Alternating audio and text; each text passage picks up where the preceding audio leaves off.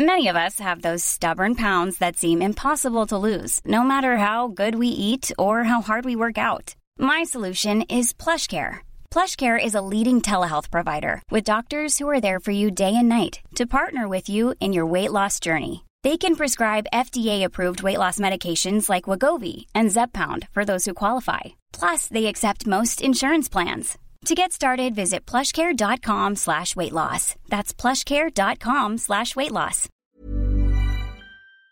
Bonjour, c'est Zoé de Louis. Vous avez peut-être déjà entendu l'expression quand l'appétit va, tout va. On devrait peut-être plutôt dire quand le ventre va, tout va. Et oui, votre bien-être digestif a un impact direct sur votre bien-être global. Activia, notre sponsor en ce moment, accompagne depuis plus de 35 ans les Français à prendre soin de leur bien-être digestif. Leurs produits sont toujours aussi bons et vous accompagnent maintenant sur trois actions ciblées, soutien du métabolisme, actif à l'intérieur et apport de nutriments. Parmi les nombreuses gammes, vous trouverez forcément votre préféré pour vous accompagner à tout moment de la journée. Merci à pour leur soutien et bonne écoute. Activia contient des ferments du yaourt qui sont des probiotiques. Ils vous aident à digérer le lactose du produit en cas de difficulté à le digérer. Activia est source de calcium et de protéines. Le calcium contribue au fonctionnement normal des enzymes digestives et à un métabolisme énergétique normal. Que se passe-t-il lorsque deux personnes se rencontrent et se frôlent pour la première fois? Cet été dans Passage, on veut vous faire découvrir Il était une première fois, le nouveau podcast de récits intimes du magazine Elle. On espère que ces histoires de chair singulière vous plairont autant qu'à nous. Vous pouvez découvrir tous les épisodes d'Il était une première fois sur votre plateforme de podcast préférée. Bonne écoute et bel été. Louis. Elle. Elle. Elle. On s'est pas dit la semaine prochaine, on se retrouve. On a juste vécu cette nuit de manière extrêmement intense, sans vraiment parler du lendemain. Et on se quitte comme ça. C'est une ritournelle qui ne nous sort pas de la tête. Un air chanté par une femme qui hésite entre deux hommes, Jules et Jim. La scène est culte. Jeanne Moreau, assise sur un tabouret dans un décor de chalet suisse, entonne de sa voix grave le tourbillon de la vie. On s'est connu, on s'est reconnu, on s'est perdu de vue, on s'est reperdu de vue. Elle ne nous sort pas de la tête cette ritournelle parce qu'elle dit tout avec tant de tendresse et de poésie, des hasards et des chassés-croisés amoureux, quand le cœur s'emballe pour celle ou celui qu'on aime. Comme ce récit des retrouvailles fiévreuses d'une femme mariée avec son amour de jeunesse.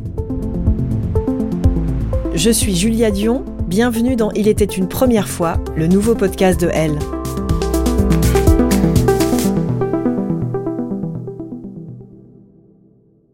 25 ans, j'étais en couple avec le meilleur ami de mon frère qui s'appelle Elliot. On a eu un coup de foudre après 5 ans d'amitié, puisque je le voyais vraiment comme le meilleur ami de mon frère. Et un soir, tout a basculé dans une boîte de nuit où tout d'un coup, il a eu un regard extrêmement différent sur moi, que j'ai senti, et les choses sont allées très vite. Nous sommes restés ensemble pendant 4 ans. Euh, on a eu une histoire très intense. Et puis finalement, au bout de 4 ans, on n'était pas décidé, enfin moi, j'étais pas décidée à, me marier. Lui avait un, petit peu envie, je pense, plus que moi. Et du coup, notre histoire euh, s'est terminée et j'avais 25 ans. Lui s'est marié très vite et moi je me suis mariée beaucoup plus tard. Il a eu deux enfants, moi aussi. On s'est pas vu pendant 20 ans, mais pas du tout. Jamais revu, jamais parlé, jamais croisé, euh, jamais rien. Jusqu'au jour où j'ai décidé d'organiser une fête surprise pour l'anniversaire de mon frère j'avais 45 ans. Et donc, j'ai proposé à nos amis communs que Elliot se joigne à nous, d'abord pour faire euh, une vidéo, pour lui faire un joli souvenir. Donc j'ai organisé le tournage avec tous nos amis, euh, famille, etc. Elliot est arrivé euh, trois quarts d'heure plus tard. Il est arrivé sur le lieu du tournage.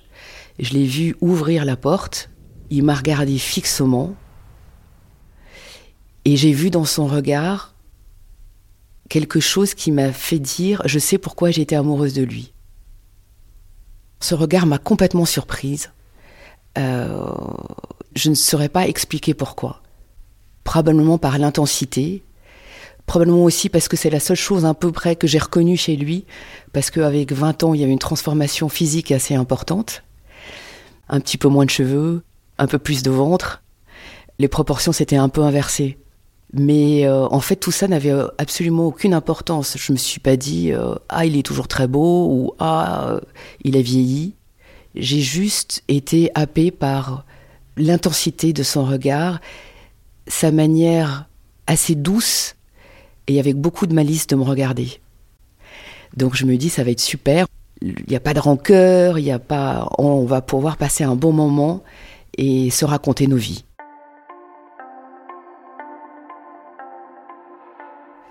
Et on s'est parlé, je pense, pendant euh, un quart d'heure, très proche. On s'est posé beaucoup de questions. Et je pense que et lui et moi savions qu'il y avait encore un lien tout à fait particulier. Sans en connaître vraiment la teneur, j'ai ressenti comme une sorte d'évidence. C'est impalpable, c'est du l'ordre du ressenti, c'est presque physique, tout est fluide. On est content de se voir, on se regarde dans les yeux, pas d'ambiguïté véritablement. Sauf au moment où, quand tout le monde se prépare à quitter le lieu du tournage, j'avais des sacs. Je prends les sacs en disant au revoir à tout le monde et pour partir. Il pose son pied sur un de mes sacs, qui était très lourd. Donc ça veut dire que je pose le sac et je sens dans son regard, c'est ne pars pas, pas tout de suite. L'organisation fait que je pars. Et je rentre chez moi en me disant, euh, voilà, c'était un bon moment et peut-être euh, le reverrai-je ou peut-être pas.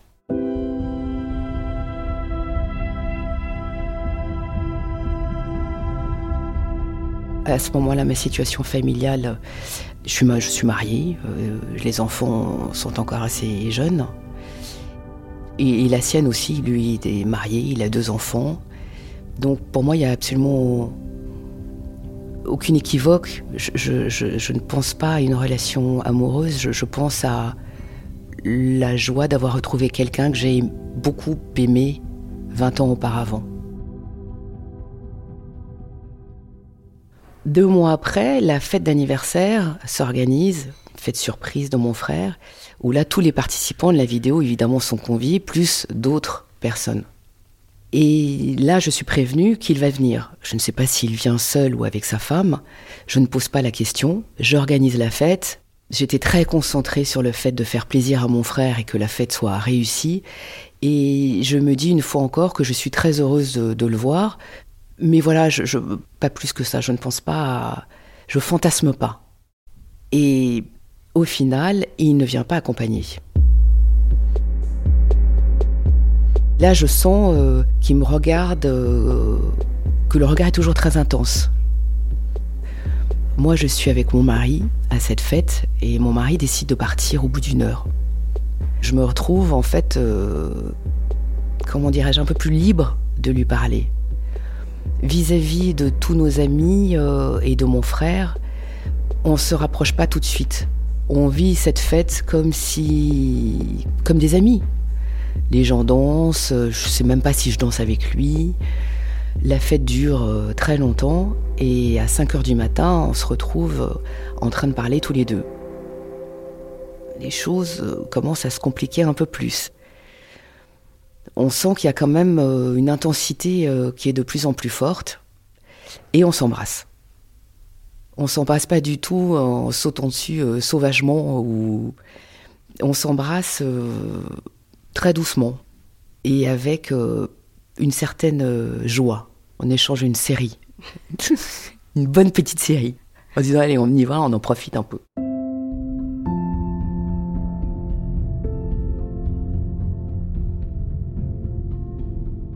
On se quitte euh, au lever du jour. Au moment où je rentre chez moi, je me sens un peu survoltée, heureuse de cette soirée, mais en même temps en me disant euh, il se passera sans doute rien d'autre. Sans doute c'est un revival de ce qui s'est passé il y a 20 ans. Je décide de ranger ça dans une boîte à souvenirs. en me disant, voilà, t'as 45 ans, t'es marié, t'as deux enfants, tu viens d'embrasser euh, ton amour de jeunesse, c'était super, c'était une très jolie soirée. Mais maintenant, tu vas un peu rentrer dans le rond et tu vas vraiment euh, garder cette soirée là où elle doit être et pas commencer à fantasmer ou c'est vraiment je dis tu la ranges dans une boîte à souvenirs et tu reprends ta vie. Finalement, la semaine qui a suivi la soirée, quand même je me pose quelques questions en me disant est-ce qu'il va me rappeler Il vaut mieux pas. Est-ce qu'il va me rappeler J'aimerais bien. Est-ce qu'il va me rappeler Il faut pas. Et puis euh, les semaines se passent, j'ai aucune nouvelle, donc je me dis lui a rangé ça aussi dans sa boîte à souvenirs, il a repris sa vie. Et je, m'attelle à ne pas y penser.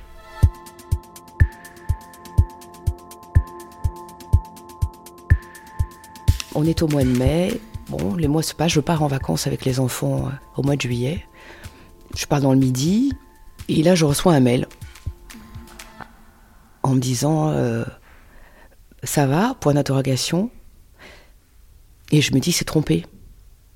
Je n'arrive pas à imaginer qu'il puisse m'envoyer un mail et en même temps un mail aussi court. Et je me suis dit, il a une manière extrêmement euh, distancié de me demander de mes nouvelles. Il a dû se tromper de destinataire. Et puis finalement, euh, j'attends quelques heures. Et non, j'avais quand même envie de savoir. Je réponds deux ou trois heures plus tard Ça va et toi? Genre. qui, n'a aucun sens. Et donc, euh, ce ça va et toi, je pense, s'est transformé très vite en coup de téléphone. Je ne savais même pas qu'il avait mon numéro.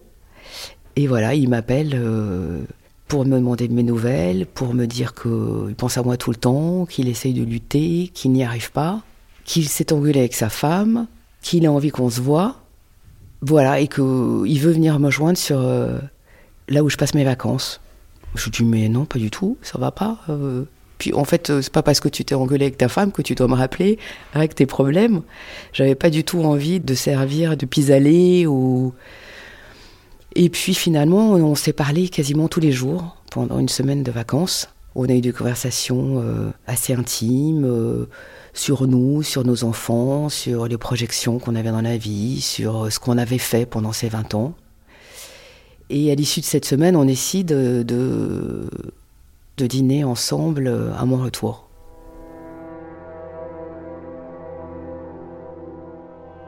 Du coup, euh, nous décidons de nous retrouver dans un restaurant d'hôtel, puisque lui ne vivant pas à Paris, il avait pris un, hôtel, et donc on se retrouve dans le lounge de l'hôtel. J'ai le sentiment de faire quelque chose que je ne, devrais pas faire, et en même temps, je n'ai pas trop de culpabilité. J'y vais avec un cœur euh, complètement palpitant, avec euh, les jambes qui tremblent, et avec la peur de ce qui va se passer et on décide euh, d'aller se balader sur les quais. Et on était dans le coin du Louvre, euh, Rivoli, euh, etc., rue du Faubourg Saint-Honoré. On marche pendant des heures. C'était le mois de juillet, il faisait encore très beau. Et on discute. On s'embrasse sans doute un peu. Et là, euh, sur les quais, euh, il me fait des déclarations d'amour, il interpelle les gens, les, musiciens, en disant je vous présente la femme dont je suis éperdument amoureux. Euh, voilà, donc on est comme deux ados. Il était déjà peut-être une heure du matin, on décide de trouver un, resto ouvert. Et là, on se retrouve dans un restaurant où il n'y avait personne, avec un sentiment d'être juste à la bonne place, au bon endroit. Alors, on se tenait plus les mains, on se touche les genoux. Voilà, on était extrêmement tactile. Là, on avait déjà franchi la barrière. Euh, on savait qu'on allait passer la nuit ensemble, à ce moment-là. Rentre à l'hôtel et je monte avec lui, en fait. Je me dis, tu vas vivre une super euh, nuit d'amour. Tu vas peut-être être un peu dans la merde demain matin, mais en tout cas, là, tu y es et vis-le à fond. Ville sans culpabilité, sans inquiétude. Euh, je vais pas penser à mon mari, je vais pas penser aux enfants, je vais pas penser à demain. Je vais juste profiter du moment présent. On s'est retrouvé, on a retrouvé notre corps, on a retrouvé notre peau, on a trouvé les odeurs, on a retrouvé tout. C'était pas la même chose qu'il y a 20 ans, c'était encore mieux. Tout était plus intense. Tout était euh, ah mais ce grain de peau est absolument magique. Ah mais j'adore son odeur. Comme si le fait de ne pas l'avoir eu pendant 20 ans avait décuplé l'essence. Nos corps avaient changé. On n'était pas du tout euh, les mêmes. Mais là aussi, euh, pas de jugement. Et puis pas de jugement euh, ni sur le corps de l'autre, en tout cas en ce qui me concerne, ni du jugement par rapport à mon propre corps. C'est-à-dire que je me suis dit, je peux pas enlever ces 20 ans, j'ai vieilli, mon corps a vieilli, j'ai grossi, j'ai machin, et en fait je m'en fous. Je m'en fous total. Pas du tout de, complexe à se mettre nu, pas du tout de complexe à marcher nu dans la lumière, pas du tout. Euh, on s'en fout, on est juste là, euh, tous les deux. Pas de peur, pas d'angoisse. Juste un, sentiment euh, amoureux, de joie et un peu d'incertitude, mais pas une incertitude dérangeante, une incertitude que va-t-il se passer? Alors après cette nuit ensemble, je me sens un peu déboussolée. Maintenant, il va falloir assumer tout ça. De quelle manière, je ne le sais pas encore, parce que euh, on a vécu le moment présent, on ne s'est pas projeté, on ne s'est pas dit la semaine prochaine, on se retrouve. On a juste vécu cette nuit de manière extrêmement intense, sans vraiment parler du lendemain. Et on se quitte comme ça. Et là, j'ai vraiment une grosse tristesse qui m'envahit. Parce que je sais que je vais avoir beaucoup de mal à gérer ces sentiments. Et en même temps, je sais que je ne vais pas l'appeler. Je sais que c'est pas moi qui vais relancer cette histoire. Même si la nuit a été géniale, je vais pas le faire. Et donc, euh, je rentre chez moi en me disant Waouh, qu'est-ce qui va se passer? Et puis finalement, euh, j'ai été très vite rassurée parce que Elliot m'a appelé euh, deux heures plus tard en me disant Salut ma chérie, tu vas bien? Et avec ce Salut ma chérie, tu vas bien, je savais que c'était le début de la de l'histoire en fait. On a commencé à se voir et à entretenir euh, une relation d'adultère.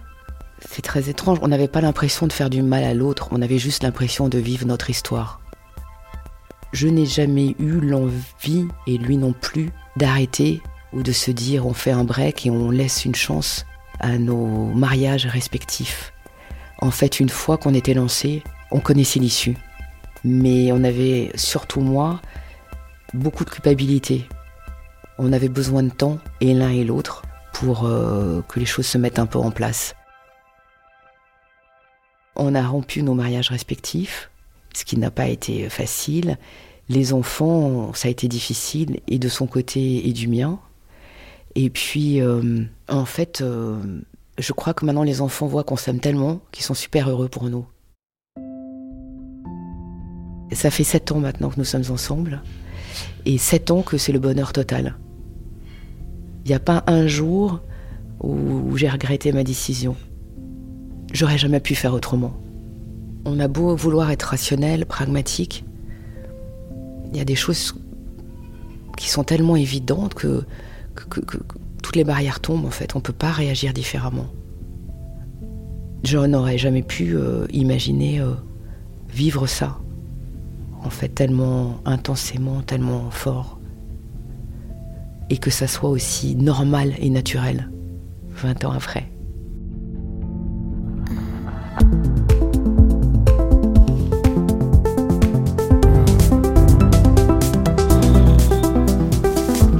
Cet épisode d'Il était une première fois a été tourné par Marjolaine Roget. Théo Boulanger était à la réalisation et au mix. Si vous avez aimé cet épisode, Abonnez-vous à Il était une première fois sur votre plateforme de podcast préférée. À bientôt!